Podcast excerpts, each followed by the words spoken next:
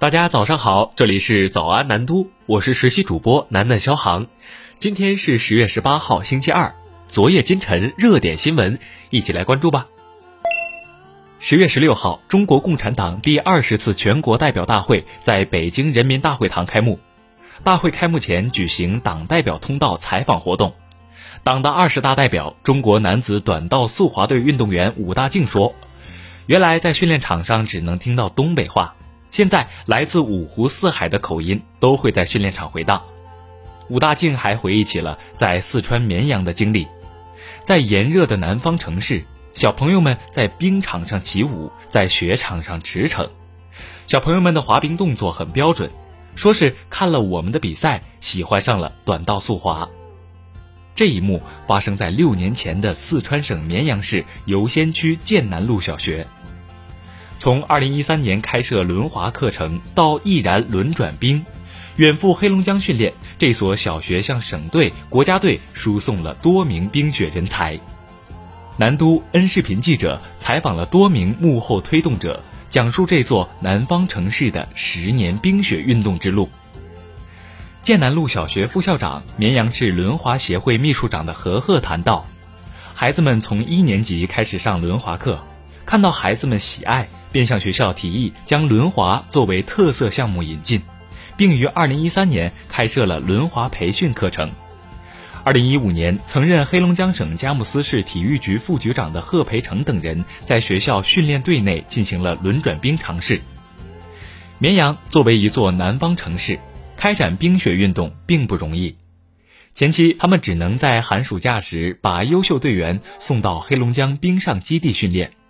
在这里，来自南方城市的队员们看到了自己与北方冰雪强队之间的差距，但却不气馁。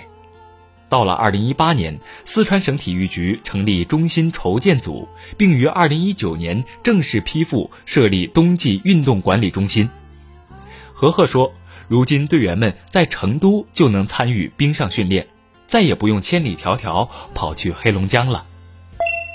来关注一项大赛。当地时间十月十六号晚，二零二二年世界技能大赛特别赛数控车数控喜项目在德国莱昂贝格闭幕，共有来自二十多个国家和地区的四十多名选手参赛。经过六天激烈角逐，中国选手吴宏宇获得数控车项目金牌，周楚杰获得数控喜项目金牌。目前，中国代表团在完赛的七个项目中，已获得五枚金牌和两个优胜奖。吴宏宇、周楚杰两位选手均来自广东省，广东选手已连续获得数控喜项目第四十三届、四十四届和四十五届世界技能大赛三连冠和数控车项目第四十五届的金牌，展现了广东省高技能人才队伍建设和技工教育高质量发展的成果，也充分体现了广东省制造业高质量发展的水平。世界技能大赛是当今世界地位最高、规模最大、影响最广的职业技能赛事，被誉为世界技能奥林匹克。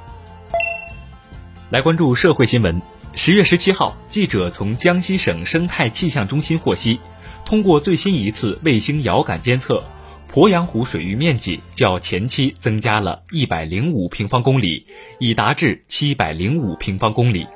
据卫星资料监测。鄱阳湖主体及附近水域面积为七百零五平方公里，较历史同期偏小近七成，但相较十月二号今年监测到的最小水域面积六百平方公里增加一百零五平方公里，继今年八月二十四号、九月五号、九月十九号、九月二十七号、十月二号屡创新低后，由降转升。据共青团中央官方微博十月十七号消息，袁隆平的杂交水稻被印在马达加斯加最大面额纸币上。在马达加斯加，全国人口百分之八十以上务农，三分之二的耕地为水稻田，稻米同样是人民赖以生存的食粮。来自遥远中国的袁隆平等农学家用优质的杂交水稻，使当地的粮食成倍增产。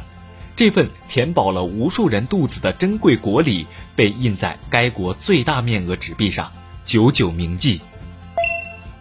来关注体育新闻。北京时间十月十七号，国际排球联合会日前宣布，男女排世锦赛的参赛队伍将增加到三十二支，分为八个小组进行单循环赛，每个小组前两名进入十六强，自十六强赛开始采用淘汰赛制，直至决出最后的冠军。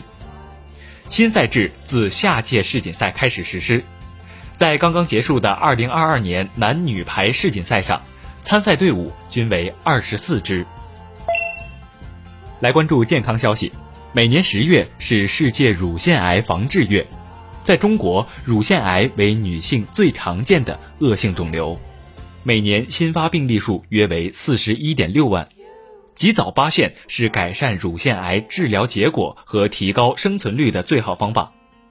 中国乳腺癌筛查与早期诊断指南推荐，四十岁到六十九岁的一般风险女性人群接受乳腺 X 线摄影筛查，每两年一次。如何降低患乳腺癌风险呢？需坚持有氧运动，保持健康的体重，饮食健康，不吸烟，限制或避免饮酒，适量喝茶，多吃新鲜的蔬菜水果。做好管理情绪，合理使用性激素类药物，作息规律等。值得留意的是，一旦发现乳房肿块且性质不明时，及时就医，千万不要相信伪科学，坚持科学治疗。早期癌症是有治愈的可能的，而中晚期癌症患者带瘤生存五年、十年以上也是有可能的。以上就是今天早安南都的内容。更多精彩内容，请关注南方都市报 APP。本节目由南方都市报出品。